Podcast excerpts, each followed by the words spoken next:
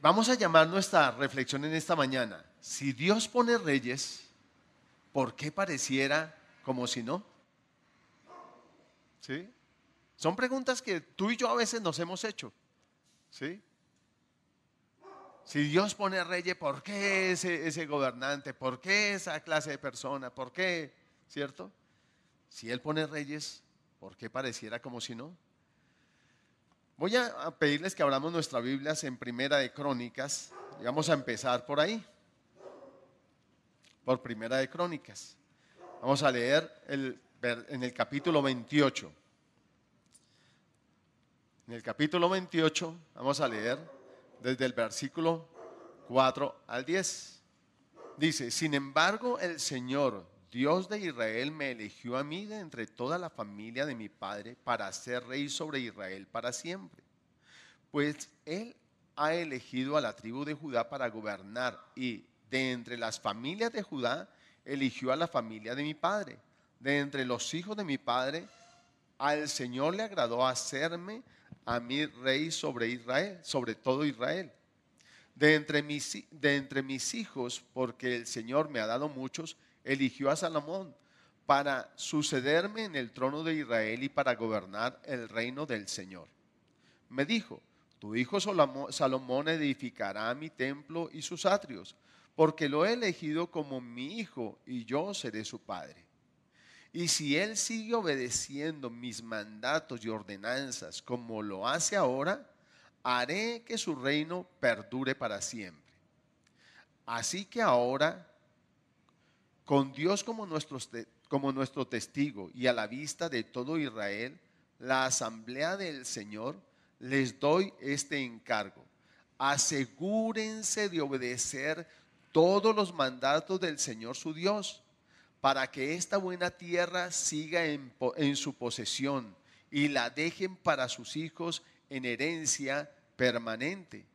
Y tú, Salomón, hijo mío, aprende a conocer íntimamente al Dios de tus antepasados, adóralo y sírvele de todo corazón y con una mente dispuesta. Pues el Señor ve cada corazón y conoce todo plan y pensamiento. Si lo buscas, lo encontrarás. Pero si te apartas de él, te rechazará para siempre. De modo que toma esto en serio. ¿De modo que qué? Toma esto en serio.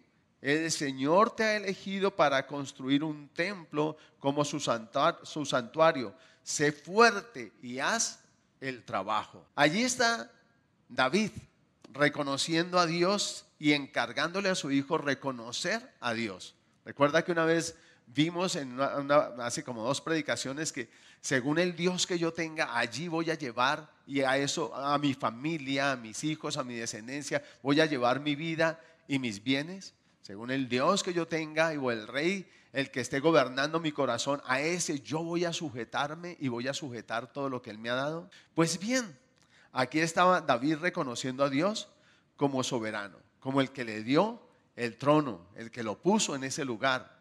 Allí estaba David sabiendo que Dios gobierna sobre todas las cosas. Y esto nos lo aclara un poquito más. Vamos al capítulo 29 ahí mismo. Y vamos a leer desde el versículo 10 hasta el 12. Luego David alabó al Señor en presencia de toda la asamblea. Oh Señor Dios de, de nuestro antepasado Israel, que seas alabado por siempre y para siempre Tuyos, oh Señor, son la grandeza, el poder, la gloria, la victoria y la majestad. Todo lo que hay en los cielos y en la tierra es tuyo, oh Señor. Y este es tu reino. Te adoramos como el que está sobre todas las cosas. La riqueza y el honor solo vienen de ti, porque tú gobiernas todo. El poder y la fuerza están en tus manos y según tu criterio la gente llega a ser poderosa y recibe fuerzas. Miren lo que reconoció, lo que estaba reconociendo David, ¿sí? Lo que estaba reconociendo David. Pero déjeme decirle, Dios desde el principio, cuando creó todo, Él puso a Adán como el Señor de toda la tierra, de todo este lugar, lo puso como cabeza, pero Él ¿qué? se apartó de esos estatutos de Dios se apartó de su mandamiento, se rebeló contra Dios y esto lo llevó a perder. Y lo llevó a, ser, a ser conquistado por un enemigo que se llama Satanás. Y ahora dejó de estar sirviendo a Dios para venir a servir al maligno, cayó bajo el yugo de Satanás y Satanás se hizo así con los reinos de este mundo. Pero Dios sigue poniendo reyes y quitando reyes. Ahora, David, a David no solo lo sucedió Salomón, a David lo iba a suceder Jesús. David, Dios le prometió a David que iba a tener un descendiente del que se sentara para siempre en su trono. Ahora vayamos a Primera de Corintios y miremos algo acerca de ese Jesús, el sucesor eterno de David. Y vamos a Primera de Corintios, capítulo 15, y vamos a leer los versículos 22 al 28. Dice de la siguiente manera, así como todos mueren, porque todos pertenecemos a Adán, todos los que pertenecen a Cristo recibirán vida nueva, vida nueva, vida nueva. Pero esta resurrección tiene un orden. Cristo fue resucitado como el primero de la cosecha. Luego todos los que pertenecen a Cristo serán resucitados cuando Él regrese. Después de eso vendrá el fin, cuando Él le entregará, el, le entregará qué? El reino a Dios el Padre, luego de destruir a todo gobernante y poder y toda autoridad pues Cristo tiene que reinar hasta que humille a todos sus enemigos debajo de sus pies. Y el último enemigo que será destruido es la muerte. Pues las escrituras dicen, Dios ha puesto todas las cosas bajo su autoridad. Claro que cuando dice todas las cosas están bajo su autoridad, no incluye a Dios mismo, que le dio a Cristo su autoridad. Entonces, cuando todas las cosas estén bajo su autoridad, el Hijo se pondrá a sí mismo bajo la autoridad de Dios, para que Dios, quien le dio a su Hijo la autoridad sobre todas las cosas, sea completamente supremo sobre todas las cosas en todas partes. Ahora, fíjese que allí está diciendo que Dios le dio la autoridad a Jesús, al Hijo, pero dice que Jesús el Hijo va, sujeta todas las cosas al que se la dio. Eso es como si usted recibiera entrar a una empresa y recibiera la autoridad del, del, dueño de la empresa o del gerente de la empresa, ¿verdad? Pero usted decide que ahora que está contratado usted no se va a sujetar al dueño de la empresa. Y usted no le va a sujetar todas las cosas al dueño de la empresa, sino que se va a ir a sujetárselas a la competencia. ¿Le parece que sea eso algo normal? No, eso no es algo normal. Entonces, Dios sí sigue poniendo reyes. Dios, después de que creó todo y, Abraham, eh, Adán perdió ese, lugar y quedó bajo una autoridad, sujetó las cosas que Dios sujetó a él, vino y se las sujetó a Satanás. O sea, porque él obedeció a Satanás y desobedeció a Dios. ¿sí? Y eso lo que implicó fue eso, cambiar de autoridad. ¿sí? Dios lo pone, pero él se sujeta a otra autoridad. Dice, no, ahora mi autoridad va a ser usted. ¿Por qué les digo eso? Porque él obedeció a Satanás. Él obedeció a lo que Satanás le dijo, no obedeció a lo que, a lo que Dios le dijo. Y uno siempre va a obedecer al que reconoce como su, ¿su qué? Su autoridad. ¿Es así o no es así? Es más, uno lo ve en los niños. Usted coge y manda a un niño y el niño ¿qué le dice a usted? O sea, yo no le voy a obedecer porque usted no es mi papá. O sea, no lo reconoce como su autoridad. No acepta estar bajo esa autoridad, a menos que el papá mismo lo sujete bajo esa autoridad. ¿Cómo sería eso? Bueno, el papá lo lleva a la casa del vecino, el vecino se lo va a cuidar y entonces lo pone ahí en, la casa del vecino o lo lleva al jardín y el niño en ese momento queda sujeto bajo esas autoridades. Pero a su vez esas autoridades tienen que sujetar a eso que se le sujetó, lo tienen que sujetar al dueño.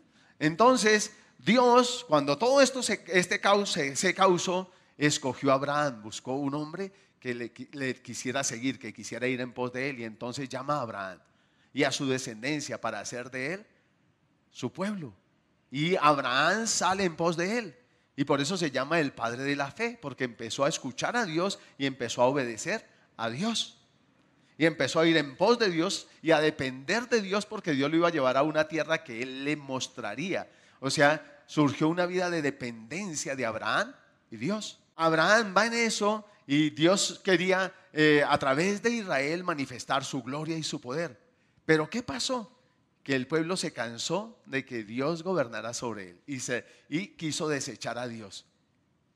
Y en ese desechar a Dios se rebeló contra Dios y dijo, yo quiero un rey, quiero ser como las demás naciones de la tierra, no quiero que Dios nos gobierne más, queremos un rey que nos gobierne como tienen las demás naciones. Pero en ese, en ese estar Dios, en esas, él, quería mostrar a través del pueblo de Israel que todos los demás dioses que las naciones tenían eran, eran nada y eran vanidad y eran hechura de hombres y que no tenían capacidad para hacer bien ni para hacer mal. Esto, esta, esta verdad ustedes la encuentran en Jeremías capítulo 10, versículo 1 al 5. ¿sí? Leámoslo en un momentico. Escucha la palabra que el Señor te dice, oh Israel. Esto dice el Señor.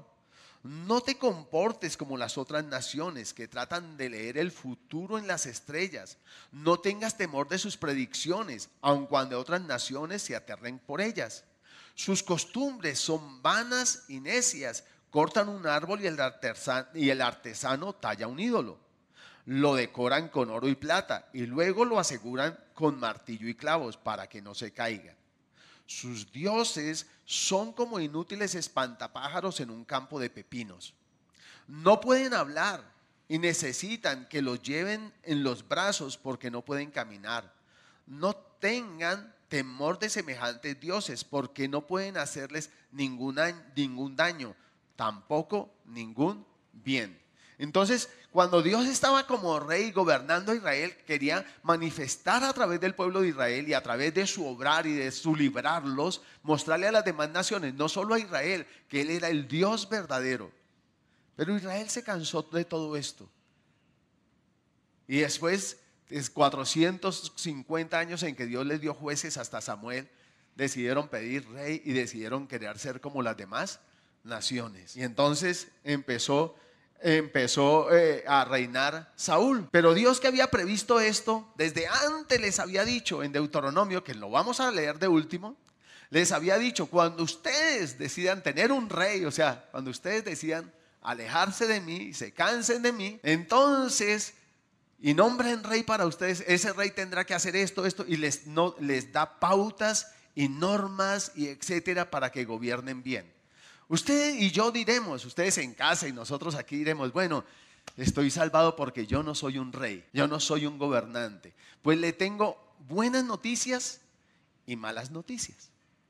Las malas noticias es que eso que vamos a leer de Deuteronomio sí es para usted, aunque usted no lo crea, y que toda esta palabra sí es para usted, aunque a veces no queramos. Y la otra sería, usted sí es un rey, usted sí es un gobernante. Esa sería como la buena noticia o como la mala noticia. Todo depende como tú y yo lo tomemos. Pero en realidad, en Dios nunca hay malas noticias. En Dios siempre hay buenas noticias. Pero si yo la veo del lado de la carga y lo que me va a implicar y la responsabilidad que eso conlleva, pues eso no es como tan buena noticia. Entonces terminaría siendo una mala noticia. Pero en realidad, siempre son buenas noticias. ¿Sí? Pero todo gobernante tiene alguien que lo gobierne. Alguien le dio la autoridad. Si el presidente de una empresa, alguien le dio la, autoridad. Sea el dueño de la empresa o la junta directiva del conglomerado. Pero alguien le dio esa autoridad. Y a ese alguien tiene que estar sujeto. Pues usted y yo somos gobernantes. El dominio propio es un gobierno, un gobierno sobre sí mismo. La palabra dice que llevemos cautivos nuestros pensamientos a, eh, nuestros pensamientos a Cristo. Eso es un gobierno. La palabra habla de dominar la lengua eh, y de gobernar nuestro cuerpo. Dice que así como una, una, nave, un barco grande se gobierna por un pequeño timón, así el cuerpo es gobernado por la lengua. O sea, y que varón perfecto es el que logra dominar su lengua. ¿sí? Eso, ese dominio es un gobierno. O sea, sí tenemos un gobierno. ¿Sí? La palabra dice que el que no sabe gobernar su casa tampoco puede gobernar la grey de Dios. Y eso es un gobierno, gobernar las finanzas, gobernar mi tiempo. Todo eso es gobierno. ¿Sí? Y un día tendremos que darle cuentas a aquel que nos dio ese gobierno. Tú y yo tendremos que decirle, Señor, esto hice y aquello hice y esto otro hice con el gobierno que tú me diste. Con mi vida, con mis talentos, con mi mente, con mi sexualidad, con mis sentidos, con mis manos, con mis palabras, esto y esto hice para el gobierno que tú me diste. Y ahí se, en ese, en ese ejercer gobierno se manifiesta a quién estoy sujeto. Porque imagínese que en una empresa no hubieran unas normas o en un colegio no hubiera un manual de convivencia, entonces todo sería una completa anarquía. Entonces a todos Dios nos ha dado un gobierno, a unos en mayor, a otras en menor. Si usted es empleado, pues usted tiene un gobierno sobre aquello que le, le, delegan como empleado. Pero si usted llega a ser el presidente de la empresa, usted tiene un gobierno mayor. Y si usted es el dueño de la empresa, usted tiene un gobierno mayor. Y en la medida cada uno da, da cuenta según, ¿sí? Según el grado de responsabilidad que tenga, según lo que haya sido sujetado bajo su gobierno y bajo su autoridad. ¿Sí? Nadie puede ir a dar cuentas por los hijos de otro, tiene que dar cuentas por los hijos propios, ni por la esposa o el esposo de otro, tiene que dar cuentas por su propio cónyuge. Se encuentra en primera de Samuel capítulo 8, versículos 11 a 18, para que lo lean en casa. Y le dice, mire, ese rey va a hacer con ustedes esto y esto. Va, a usar a sus hijos y los va a meter en su ejército, va a reclutar a sus, a sus niñas y van a ser sus doncellas, sus muchachas, va a, va a coger lo mejor de su ganado, lo mejor de sus viñas, va a quitarles el 10% para dárselo a sus príncipes, etcétera, etcétera, etcétera, etcétera. Y además sus hijos tendrán que ir a, poner, a hacer cañón en el campo de batalla y poner el pecho para pelear por ese gobernante. Y así les empieza a decir todo lo que ese rey va a hacer con él. ¿Ha cambiado la historia desde entonces hasta el día de hoy? No, no ha cambiado. Los gobernantes siguen haciendo igual, ¿sí? Etcétera. Pero quiero que ustedes se em, sumerjan y nosotros nos sumerjamos en que no nos vamos a dirigir en esta charla a, es que, ah, es que los gobernantes son así, son esto y esto. No, todos nosotros somos gobernantes. ¿Sí? Y algo por lo que le vamos a pedir perdón a Dios es por haber ignorado a Él y su consejo, porque todos nos hemos apartado del consejo de Dios para gobernar nuestra vida y nuestra casa y nuestros bienes a nuestra manera. Y así como lo hemos hecho con nosotros, lo vamos a hacer de esa manera con la empresa que nos dé. Y si un día nos permite ser gobernante de un país o de, o de una ciudad o de un pueblo, pues vamos a gobernar de la misma manera, lejos de Dios, sin atender su consejo. Es por eso que aunque Dios pone reyes, pareciera que no, porque los reyes se apartan del consejo de Dios. Los, los reyes no buscan en su palabra el consejo y nosotros como creyentes pensamos que los que están encargados de estar leyendo esta palabra y estudiándola son los pastores para que vengan y nos digan algo. No, usted como vamos a leer más adelante en Deuteronomio, usted como rey tiene que leer en este libro todos los días de su vida para que su gobierno sea largo y fructífero. Amén. Pero sigamos, sigamos. Ahora, es nombrado Saúl y Saúl colmaba las expectativas del pueblo. ¿sí? Era el más alto, era simpático, era atractivo, era, era chusco el hombre. Aparte de eso, eh, lo vieron profetizar. ¡Wow! Eh, Dios lo respaldó, fue a la guerra, ganó batallas, etc. O sea, wow, wow, este es, este es. Pero Saúl se apartó de Dios para hacer las cosas como él quería, según su criterio, según las tradiciones y costumbres de las demás naciones. ¿Le ha pasado a usted que va a hacer algo y dice, pero si todos lo hacen, yo por qué no lo puedo hacer? ¿Le ha pasado eso alguna vez? Bueno, eso también le pasaba a Saúl y terminó gobernando según las costumbres de las demás naciones. Si ellos lo hacen, yo por qué no? ¿Sí? Si los demás fornican y adelantan la torta, yo por qué no? Si los demás tal cosa mienten, pues yo, ¿por qué no? ¿Qué tiene de malo? Y a veces hasta ponemos de ejemplo a líderes religiosos. El pastor Julano lo hace. Y si él lo hace, ¿quién dijo que un pastor en su comportamiento accionar abroga la ley de Dios o la palabra de Dios? El único modelo que tú tienes que mirar para obrar y actuar, porque es un modelo perfecto, se llama Jesús. De resto usted tiene que mirar si el comportamiento de ese líder religioso, si su vida es conforme a la palabra, si está siguiendo las pisadas de Cristo. Pablo por eso decía, oiga muchachos, imítenme a mí así como yo imito a Cristo. O sea, Pablo decía, miren, Yo procuro seguir las pisadas de Cristo. Usted puede seguir mis pisadas sin temor a errar.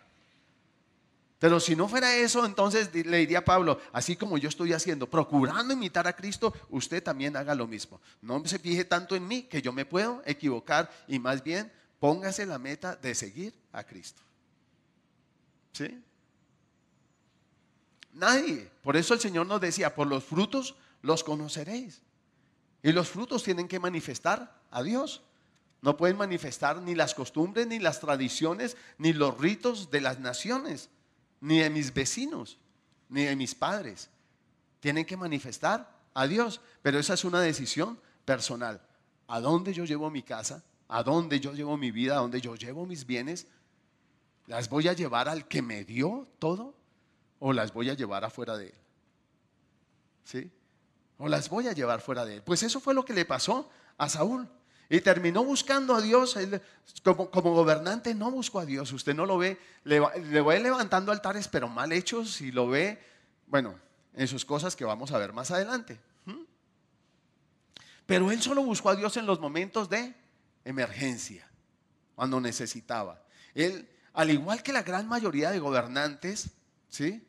De las naciones, de la tierra procuró mantener el poder por medio de cosas, por medio de fuerzas, de estratagemas propias. Y no se dio cuenta, no tuvo en cuenta lo que dice en Deuteronomio 17, que lo vamos a leer más adelante. Ahora, esto lo hace todo el mundo. El que no quiere perder su puesto, el que no quiere perder la posición que tiene, también lo hace. Los que aspiran a, acceder al poder también hacen esto que vamos a ver. Los que tienen ya el poder o el gobierno de un lugar, de una nación, hacen eso para no perder esa posición de poder. ¿Sí? Aquí no vamos a hablar específicamente de X, Y o Z gobernante, sino de todo aquel, de todo aquel que está aspirando a acceder a un poder y de todo aquel que tiene un poder. Estamos hablando de la clase, vamos a, dirigirlo a la clase política en general, pero dentro de esa clase política tú y yo no estamos exentos de tener gobierno.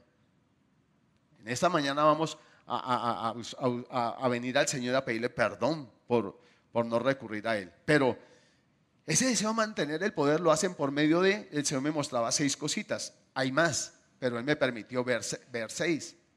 Número uno, Él hizo sacrificios. Saúl hizo sacrificios. Lo mismo que hacen en las naciones y todos los gobernantes en el mundo entero hacen sacrificios. Cuando tú sientes que te van a echar, entonces ayunas y eso es un sacrificio. Señor, que me mantengan el puesto, que no me echen. Y entonces ayunamos y hacemos un sacrificio, porque no queremos perder esa posición de poder y autoridad que tenemos. Porque bien o mal, tengo un grado. Porque cuando ya me echan de la empresa, perdí ese, ese pedacito de gobierno que tenía, ¿verdad? Entonces también se hacen sacrificios. Veamos primera de Samuel, vamos a primera de Samuel capítulo 15, versículo 21 al 23. Dice, entonces mis tropas llevaron lo mejor de las ovejas, de las cabras, del ganado y del botín para sacrificarlos al Señor tu Dios en Gilgal. Pero Samuel respondió, ¿qué es lo que más le agrada al Señor? tus ofrendas quemadas y sacrificios o que obedezcas a su voz? Escucha, la obediencia es mejor que el sacrificio y la sumisión es mejor que ofrecer la grasa de carneros. La rebelión es tan pecaminosa como la hechicería y la terquedad tan mala como rendir culto a ídolos. Así que, por cuanto has rechazado el mandato del Señor, Él te ha rechazado como rey. Ahora, primero fue Israel el que rechazó el gobierno de Dios. Y ahora era el rey que Dios les había dado el que estaba rechazando el gobierno de Dios. Ahora, la función como rey y que hizo David fue coger el pueblo y llevarlo a aquel que lo puso como rey de ese pueblo. Dijo, Señor, este pueblo es tuyo. Y yo lo voy a gobernar bajo tu autoridad, bajo tus mandatos, bajo tus principios, bajo tu lineamiento y llevó al pueblo a Dios. Salomón cuando fue elegido, lo primero que él pidió y dijo, Dios, dame sabiduría para poder gobernar este tan grande, tu pueblo. ¿Cómo lo voy a hacer en mi sabiduría, en mi conocimiento? Y entonces quiso también y llevó también el pueblo a Dios y su propia vida la llevó a Dios, se sujetó a Él para poder hacer las cosas. Eso lo vemos en una empresa. A usted le dan algo para hacer y le dan un lineamiento y unos parámetros para hacer eso que usted tiene que hacer. ¿Sí? Si usted como piloto, a usted le dan unas normas y le dan una hora de vuelo y todo, y usted llega media hora tarde, ¿sí? O arranca y usted dice, uy, antes de irme para allá voy a darle una vueltica a la isla. usted está saliendo de esas normas. Usted está haciendo y gobernando lo que le dieron a su manera.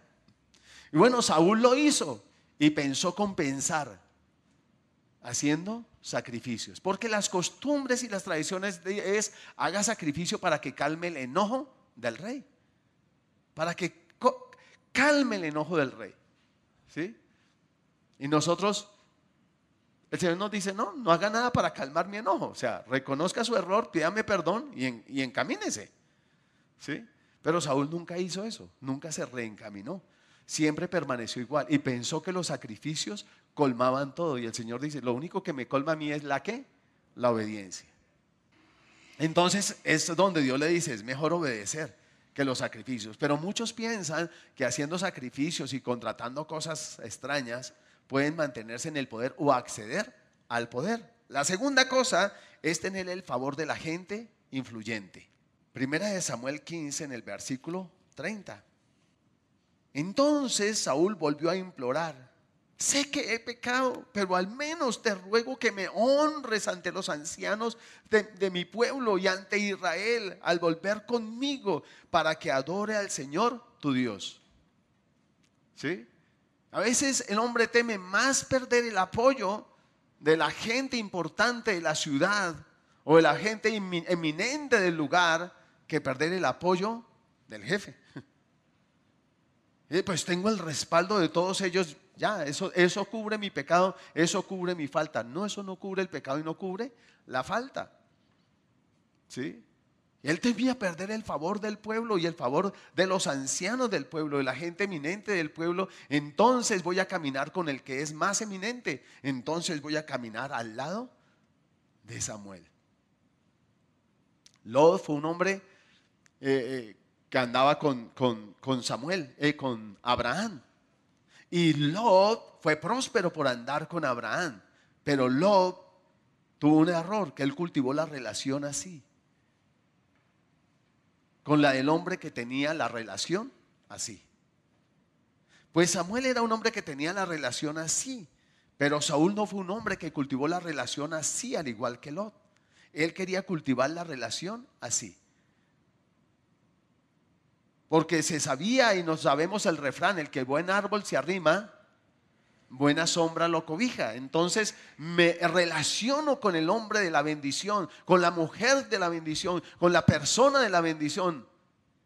Pero esa persona un día puede no estar. ¿Y por qué no me relaciono con el que es la fuente de toda bendición? De quien procede todo. El rique, la riqueza, el oro, el poder, el honor, como lo leímos ahorita en en la porción de Crónicas, de Primera de Crónicas, capítulo 29? ¿Por qué no me relaciono con Él? ¿Por qué no le obedezco a Él? ¿Por qué no me sujeto a Él? Sí, mientras yo esté al lado del hombre que se relaciona con Dios, pues voy a tener bendición de esa bendición que cae a Él, pues me salpica a mí y algo recojo. Pero el día que esa persona no esté, ¿cómo quedo? Es como si yo, vamos, vamos eh, bajo un paraguas y usted, yo voy con un paraguas y está lloviendo y usted se me pega, ay vecino, y yo cojo por otra esquina, ¿usted qué hace? Se empezó a lavar porque usted no tenía paraguas. Es lo mismo. Un día esa persona no va a estar y entonces, ¿qué va a pasar de mí? ¿Qué va a pasar de mi hogar, de mi casa, de mis bienes? ¿Cómo van a seguir prosperando? ¿Cómo van a seguir creciendo? Pues es con el fruto de que usted empezó a cultivar la relación con aquel que es la fuente de toda bendición. Entonces, primera cosa, hacer sacrificios. Segunda, tener el favor de la gente influyente. La tercera, quitar del camino todo lo que ponga en riesgo la permanencia en el poder. ¿Sí? Y entonces allí podemos hacer un montón de maromas y entonces eh, eh, Saúl quería matar a David y procuraba matar a David, quitar del camino todo lo que oliera a oposición. ¿Sí? Y eso pasa en las empresas. ¿ah? Se le empieza a hacer bullying al que siento que me puede quitar el puesto. Por eso les estoy diciendo, esto no es solo para gobernantes. ¿Ah? Empiezo a hacer presión, empiezo a hacerle mala atmósfera, empiezo a desacreditarlo con tal de que lo quiten del camino, con tal de quitarlo del camino. Y mucha gente llega hasta el punto de hacer brujería con tal de quitarlo del camino. Y otros hasta mandan matar con tal de quitar del camino. Y si esto es así en una simple empresa, ¿cómo no será a nivel de, gobierno nacional? ¿Sí? No solo del gobernante, sino de los que aspiran al gobierno. Entre ellos mismos se mandan matar. Si eso pasa entre hermanos cuando hay una herencia, ¿ah? que se criaron juntos, crecieron juntos, ¿cómo no va a pasar entre extraños? Porque queremos el poder, queremos el total de la torta y no queremos compartirla con nadie. Vamos a Primera de Samuel, ahí en Primera de Samuel, capítulo 22, versículo 12. Cuando llegaron, Saúl le gritó al, sacerdote Elimelech, escúchame, hijo de Aitob. ¿Qué quiere mi rey? Le preguntó a Elimelech. ¿Por qué has conspirado contra mí, tú y ese hijo de Isaí? Le preguntó Saúl.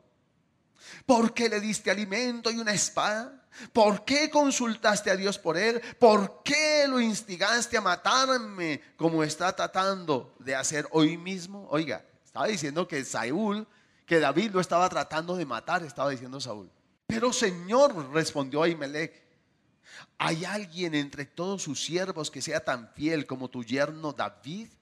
Él es el capitán de su escolta y un miembro altamente honorable de su casa. Por cierto, esta no fue la primera vez que consulté a Dios por él. Que el rey no me acuse a mí y a mi familia de este asunto, porque yo no sabía nada de un complot en contra de usted. Alimelech, gritó Saúl. Ten por seguro que morirás junto con toda tu familia, gritó el rey. ¿Y qué pasó? Mandó matar al sacerdote y a toda su familia. Las cosas que se hacen por asirse con el poder o por mantener el poder. Cuando mi madre trabajaba en el Congreso y yo iba mucho allá con ella y, entonces llegó un parlamentario ahí en el salón elíptico a donde ellos guardan las cosas y mi mamá trabajaba en ese punto. Mi mamá oraba con ellos y les testificaba. Y entonces cuando el parlamentario llegó, ella se quedó mirando y le dijo, doctor, el martes va a ir una persona a tocar a su puerta, no le abra, lo van a matar. Eso se lo dijo por el Espíritu de Dios. Y él le dijo, ay, María Antonia, ¿a mí quién me va a matar? Y ella se quedó mirando y le dijo, es de uno de ustedes, es de parte de uno de ustedes. Entre ellos se matan. Entre ellos se hacen cosas. Pero eso no solo entre ellos. Familias se matan por la herencia, por tener poder. Aquí estaba Saúl. David era su yerno y estaba tratando de matar a alguien de su familia. Más adelante trató de matar al mismo Jonathan. Segunda de Crónicas 21, versículo 4 al 6. Ha muerto Josafat, lo sucedió su hijo Jorán o Jorán. Y dice lo siguiente a partir del versículo 4. Sin embargo, cuando Jorán se afianzó firmemente en el trono, ¿qué hizo? Mató a todos sus hermanos y a algunos de los otros líderes de Judá. O sea, quiso asegurarse que nadie le fuera a mover la butaca. Quiso asegurarse, atornillarse en el poder, que fue lo que hizo Saúl desde cuando Dios le dijo, tú no vas a ser más rey. Con pies y manos trató de asirse al poder con todas sus fuerzas, con todas las estratagemas, aún llegando a matar. Porque mató a todos los sacerdotes. Solo porque le prestaron ayuda y dijeron, ustedes están en complot con ellos. Y fue. Chao. Barrió con ellos. Y aquí está Llorán. ¿Y qué dice? Llorán tenía 32 años. Versículo 5. Cuando subió al trono y reinó en Jerusalén ocho años. Sin embargo, siguió el ejemplo ¿De quién? De los reyes de Israel. Y fue tan perverso como el rey Acab, porque se había casado con una de las hijas de Acab. Así que Llorán hizo lo malo ante los ojos del Señor. O sea, tomó lo que Dios le dio, lo que sujetó a través de su papá, sujetó bajo él y lo sujetó bajo otra autoridad. Y siguió el ejemplo de un rey que no se sujetó para nada a Dios y al cual Dios se le reveló una y otra vez. La cuarta cosa que hizo fue recurrir a prácticas ocultistas. Saúl, sí. Lo hacen los gobernantes del mundo. Usted dirá, ay, esos son los gobernantes. No, usted y yo también. ¿Ha cargado pata de conejo? ¿Herradura? ¿Se ha hecho riegos? ¿Le ha hecho riegos a su casa? ¿Le ha hecho riegos a sus bienes? En diciembre consulta el chocolate, el café, la pecueca, etcétera, etcétera, etcétera. Todo eso es ocultismo. Todo eso se llama ocultismo. Todo eso es consultar. Pues eso hizo Saúl. Y los reyes de la tierra no solo son los gobernantes. Hasta para preguntar, hay gente que va donde adivinos para preguntar, si me casaré, ese muchacho, ¿qué tal? Esa muchacha, ¿qué tal? Y terminamos consultando en vez de consultar a Dios, que conoce los corazones y los pesa. Primera de Samuel, capítulo 28, versículo 11. Fue a consultar a una espiritista o adivina. Y fue disfrazado para que la divina no se diera cuenta.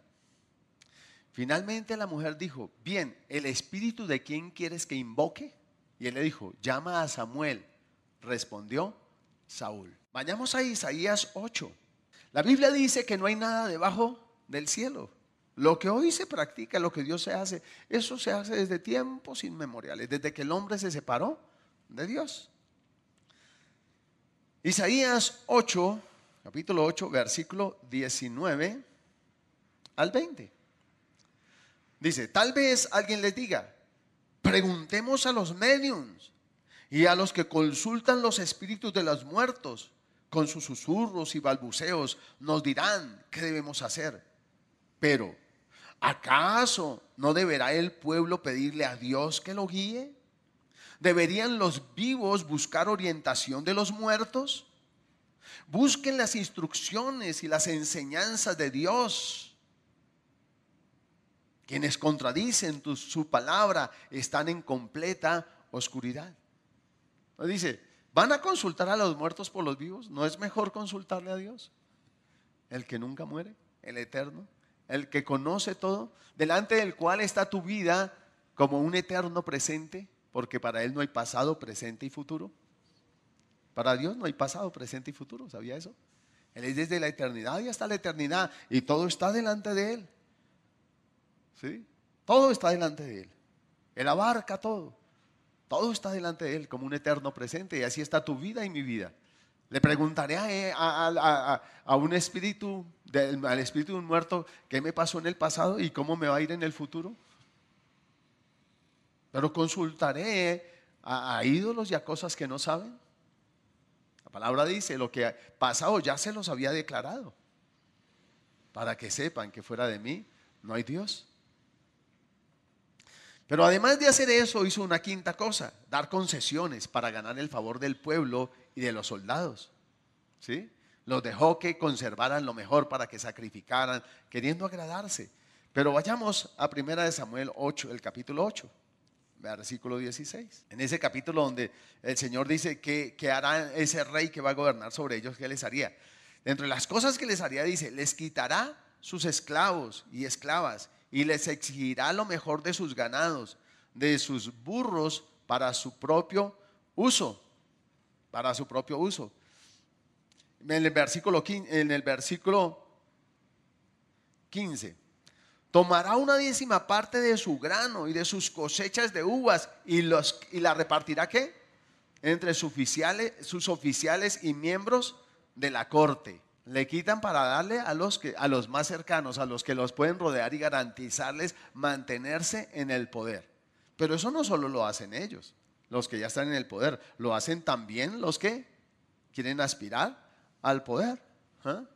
Y muchas veces la, las personas usan, eso se llama, se conoce como un soborno, ¿cierto? soborno anticipado para asegurarse el favor de alguien, ¿sí? Pero nosotros nunca hemos hecho eso ni lo hemos enseñado a nuestros hijos. Cuando usted le da, le dice al niño, papito, llévele esa manzana a la profesora, échesela al bolsillo, uno no sabe cuándo va a necesitar de ella. Usted le está diciendo al niño, aprenda a asegurarse el favor de la gente que lo rodea, de la gente importante. ¿Por qué no le manda la manzana para que se le dé al niñito que no llevó onces? Porque el niñito que no llevó onces no le puede servir a un futuro. ¿Es así o no es así? Entonces les enseñamos la estrategia de los gobernantes para conservar el poder. Y cuando ese niñito accede al poder, ya sabe, ah, bueno, como no tengo, le voy a quitar a este para darle a este que me va a rodear a mí. Usted quite de aquí. más o menos, palabras más, palabras menos. Estoy eh, exagerando algo. La sexta cosa es sembrar el odio en el corazón de sus seguidores y en el de su propia familia. Primera de Samuel, capítulo 19, versículo 17.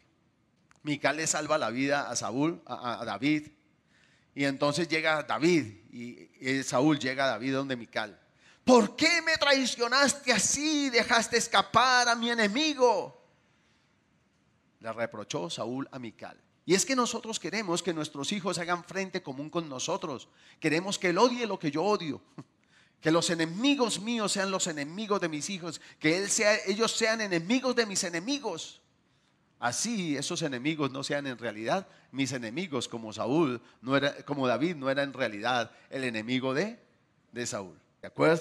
¿Se acuerdan, eh, de, de, Shakespeare y Romeo y Julieta? Entonces alguien hizo algo contra la familia y se, se, pelearon y se enemistó toda la familia con toda la otra familia. Y terminó en un drama porque una de una familia se fijó en uno de la otra familia. Y el uno de la otra familia se fijó en la una de esta familia. Y entonces se enamoraron y finalmente los dos terminaron muertos. Porque las dos familias no podían conciliar. Los enemigos de los unos eran los enemigos de los otros. ¿Y sabe que los gobernantes usan eso y los que aspiran al gobierno divide y vencerás? Y siembran cizaña, e intrigan y hacen un montón de cosas con tal de mantener el poder o de acceder al poder. Y todos los demás que no tenían velas en ese entierro terminaron matándose entre ellos. Y los dos enamorados terminaron qué? Muertos. Ni siquiera el amor pudo conciliar la enemistad de las dos familias. Pero si tú y yo nos volvemos a Dios y le decimos, Señor, yo sí quiero, yo acepto y reconozco que todo lo que he recibido lo recibo de ti y quiero sujetarlo a ti y usarlo conforme a ti conforme a lo que tú me has dado, no conforme a las reglas del mundo que están lejos de tus principios y de tus normas y de tus estatutos. Ahí en el capítulo 20, vayamos a los versículos 30 y 33. Entonces Saúl se puso muy furioso con Jonathan. Tú, estúpido hijo de prostituta, lo maldijo. ¿Acaso piensas que no sé que tú quieres que él sea rey en lugar de ti para vergüenza tuya y de tu madre? Mientras ese hijo de Isaí esté vivo, jamás será rey. Ahora ve y búscalo para que lo mate. O sea, quería darle una razón. Usted está aspirando al poder. Y él también. Mátelo. Fíjese que no es solo cuestión del que gobierna, sino también de los que aspiran al poder. Si usted quiere asegurarse el poder, mate a ese, que es su más seria competencia. Los demás, nada, pero mátelo a ese. Usted mata a ese y tiene el favor de todos los otros que están con él. Porque eso les entrará en pánico y los hará correr. Jonathan, que no tiene, le dice, pero ¿por qué tiene que morir? Le preguntó Jonathan, su padre, ¿qué ha hecho? Entonces Saúl, ¿qué? Le arrojó su lanza a Jonathan con la intención de qué? De matarlo. O sea, compadre, si usted no quiere el poder, quítese de aquí, pero alguien más lo va a tener. Recuerdo que un congresista X, que él era el gamonal político en X parte, todo lo voy a hablar de X, ¿listo? Para que ustedes me entiendan. De X parte y tenía X hijos y él llegó a estar preso.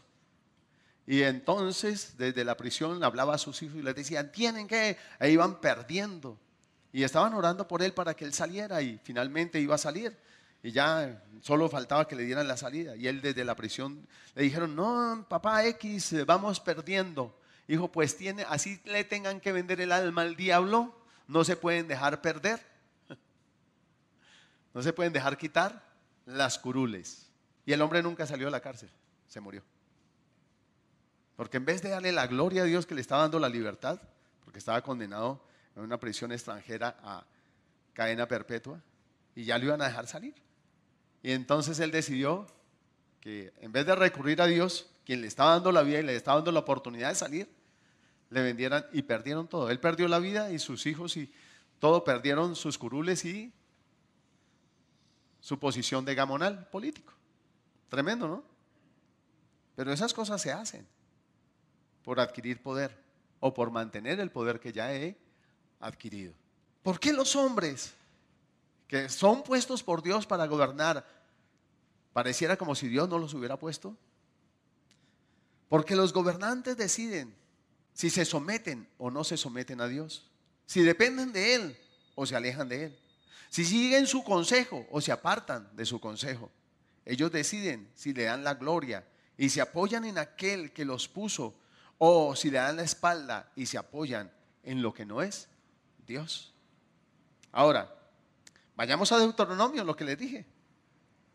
La palabra dice en Romanos que decidieron darle gloria a la criatura antes que al Creador. Vamos a Deuteronomio 17, capítulo, eh, versículo 14 al 20. Dice, el título aquí es Pautas para los reyes. Diga, eso es para mí. Y díganle al que está a su lado, ojo que eso es para usted. Y entonces, mire lo que dice. Y lo mismo haz tú allí en casa. Amén. Dice, estás por entrar en la tierra que el Señor tu Dios te da. Cuando tomes posesión de ella y te establezcas allí, tal vez se te ocurra pensar, deberíamos tener un rey para que nos gobierne, tal como tienen las naciones que nos rodean. Si tal cosa sucediera, mire, el Señor, ¿no? Ya pasó Josué, pasaron los jueces que duró un periodo más o menos de 450 años, ¿sí? Y ahora están pidiendo rey. Y Dios muchísimos años antes se anticipó. Y le dijo, bueno, si eso llegara a pasar, si llegara a pasar, si tal cosa sucediera, asegúrate de designar como rey al hombre que el Señor tu Dios elija. Tendrás que nombrar a un hermano israelita, no podrá ser un extranjero. El rey no deberá construir grandes establos para sí, ni enviar a su gente a Egipto para comprar caballos, porque el Señor te ha dicho, nunca vuelvas a Egipto. O sea, no debería volverse un hacendado. El rey no deberá tomar muchas esposas para sí, porque ellas apartarán su corazón del Señor. ¿Recuerda lo que le pasó a Salomón? Él no hizo caso en esto, ni en la anterior advertencia de Dios. Tampoco deberá acumular para sí grandes cantidades de oro y de plata, o sea, no se dedique a qué? A enriquecerse. Cuando se siente en el trono a reinar, deberá producir una copia de este conjunto de instrucciones en un rollo, en presencia de los sacerdotes levitas. Tendrá esa copia siempre consigo y leerá todos los días de su vida. ¿Quién tiene que tener este libro? Los reyes. ¿Y quiénes son reyes? Nosotros, todos. Desde el gobernante hasta el gobernado tenemos que tener este libro y leer en él. Esta es la constitución, digamos, la norma de normas, con una ventaja, que esta norma, esta constitución, no la hizo alguien que busque lo suyo, ni que haga cosas indebidas, ni jactancioso, ni envidioso, ni vanidoso, sino la hizo alguien que te ama y la hizo para que tú prosperes. A diferencia de las normas de los hombres, que los que las hacen buscan su propia prosperidad y su propio provecho no importa quiénes se perjudiquen. Entonces esta norma es esencial para el gobierno de su vida, de sus finanzas, de su casa, de su empresa o de su nación, si Dios un día le permite acceder al gobierno de una nación. Usted no sabe las vueltas de la vida ni para qué le tenga Dios, amado jovencito, amado a un niño que me escucha. ¿Sí? Pero si usted se dispone en su corazón, desde ya, para el gobierno que ya tiene, esta es su norma. Por eso tenía que escribirla él mismo. Antes los escribas eran las fotocopiadoras de ese entonces y ellos tenían que transcribir esta norma, esta palabra con pelos, señales, puntos, comas, tildes, sin que faltara nada. Dice, no, el rey no va a pedir una copia, va a sentarse y va a transcribirla. Hoy no lo hacemos. Hoy no nos entramos a transcribir la norma. Hoy nos la mandan por, por, internet, nos la mandan por WhatsApp, nos la mandan por correo. Cargamos hasta tres versiones en el celular. ¿Sí? Pero la idea no es tenerla, la idea es, porque el fin era tenerla o era qué? Leerla, volvamos al texto. Tendrá esa copia siempre consigo. ¿Dónde la tendrá? Siempre consigo. O sea, esa vaina tiene que ser más importante que el celular. Si al celular se le queda, déjelo, pero si la Biblia se le queda, corra por ella. Ah, es que la Biblia la tengo en el celular. Corra por la Biblia, no corra por el celular. y aunque se lleve el celular, llévese la Biblia y lea en ella. Todos los días, dice. Y la leerá todos los días de su vida. De esa manera aprenderá. ¿A qué? A temer al Dios al obedecer todas las condiciones de, de esta serie de instrucciones y decretos. Número uno, tendría que leerla para aprender a temer. En estos días vamos a estar hablando acerca de todos los beneficios y bendiciones que hay de temer a Dios. Yo difícilmente le voy a dar una charla motivacional más allá de motivarlo a querer la palabra y amar la intimidad con Dios. Porque es que ese es el secreto para prosperar en todas las áreas de su vida. Ese es el secreto para tener carro, casa y beca, si a Dios le place dárselo. Pero una cosa sí sé yo, tendrá paz, será justo, siempre estará gozoso y el gozo del Señor siempre será su fortaleza. Disfrutará de todo lo que hay en el Señor y verá su casa y todo lo que Dios le ha dado crecer y fructificar en la medida que Dios le dé. Pero el temor es un gran secreto.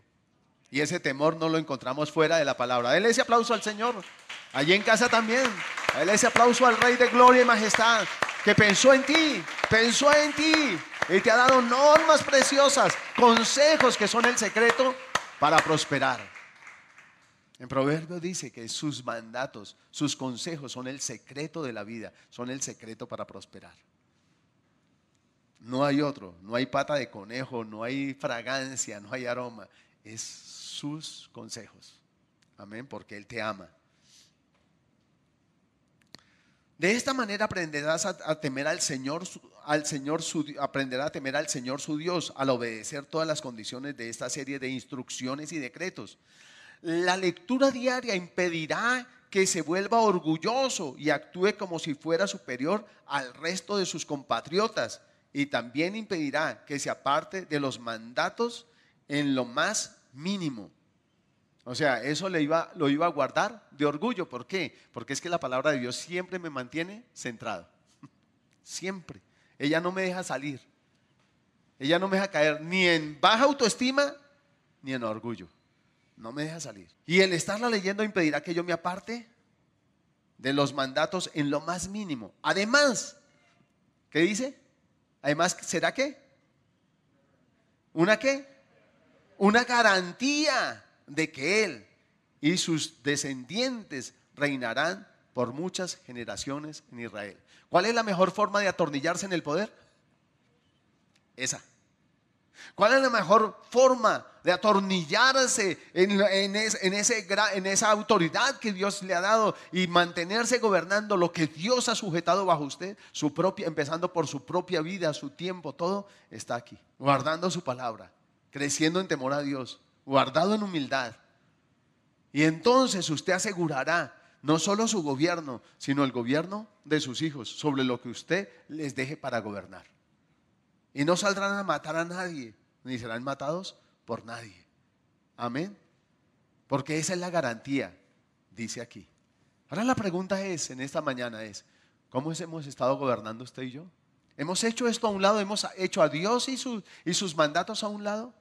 Las enseñanzas que nos han dado las echamos a las espaldas y las olvidamos. Echarlas a las espaldas es olvidarla. El salmista decía que él tenía siempre sus dichos delante de sus ojos. ¿Para qué? Quiere decir que el salmista leía en ella todos los días de su vida. Todos los días. Hoy vamos a hacer dos cosas para terminar este tiempo. Y es que le vamos a pedir a Dios perdón. Todos. Como nación. Vamos a tomar el lugar de Colombia, vamos a pedirle perdón a Dios. Porque nosotros, todo el pueblo, hemos ignorado sus decretos, sus consejos. Él nos dio el gobierno del pequeño terruño en el que usted está, del terruño más amplio que quizás Dios le ha puesto, o aún el terruño de toda una nación, pero todos como gobernantes nos hemos equivocado. ¿Equivocado en qué? En que hicimos a un lado a Dios y su consejo. Desde nuestros antepasados han consultado cosas ocultas. Desde nuestros antepasados se, han, se, ha, hecho pactos para asegurar el poder, sacrificios para asegurar el poder, para asegurar los bienes, para asegurar la prosperidad. Y el secreto se llama estar, se llama aquí la palabra. Esta es la garantía para prosperar. Temer a Dios. Leerla todos los días para no caer en orgullo. Leerla todos los días para no apartarnos de su consejo ni a derecha ni a izquierda.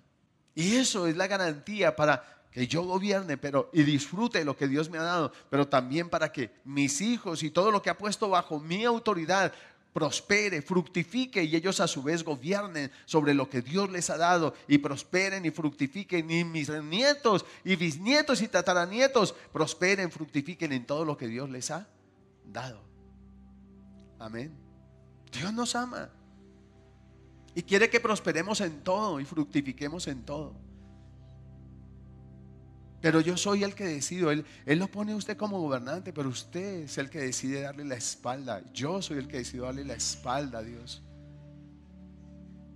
Un hombre sin Dios, déjeme decirle, no importa de cuán buenas intenciones esté lleno, siempre será el peor gobernante de su vida, de su casa, de sus bienes y de su nación, si Dios le permite acceder hasta ese grado de gobierno. Siempre. Y siempre usará de estas estratagemas de Saúl para mantenerse en el poder. Los únicos que les quitan a los demás no son los que ejercen el gobierno de una nación. Cuando yo le pellizco la tierra a mi vecino, yo le estoy quitando para aumentar mi poder. El que desplaza a otro. El que le mueve la butaca a otro para acceder al puesto que él tiene. O el que hace echar al que supone competencia para mantenerse en el poder, en ese pedacito de poder que tiene. Dios aquí no me ha puesto para señalar a alguien, sino para llamarnos la atención a todos y decirle, Señor, yo cómo he gobernado mi vida. Yo, Señor, ¿a dónde he estado llevando a mis hijos? ¿A dónde he estado llevando mi casa, mis bienes? ¿Cómo estoy gobernando lo que tú me diste a gobernar? Estoy sembrando odio en el corazón de esas personas que tú sujetaste a, tú sujetaste a mí. Estoy sembrando codicia y avaricia. Estoy sembrando el fin justifica los medios. ¿Qué estoy sembrando en ellos? ¿Bajo qué gobierno, bajo qué autoridad los estoy llevando a sujetar sus vidas y todo lo que recibieron de ti, Señor, para no estar bajo tu autoridad? Dios sí pone reyes o quita reyes. Pero esos gobernantes una vez que tienen ese, el, el gobierno se alejan de los principios de Dios y se empiezan a regir por el principio del vivo vive del bobo. Ese es un principio que siempre causará tristeza, desolación, resentimiento, muerte.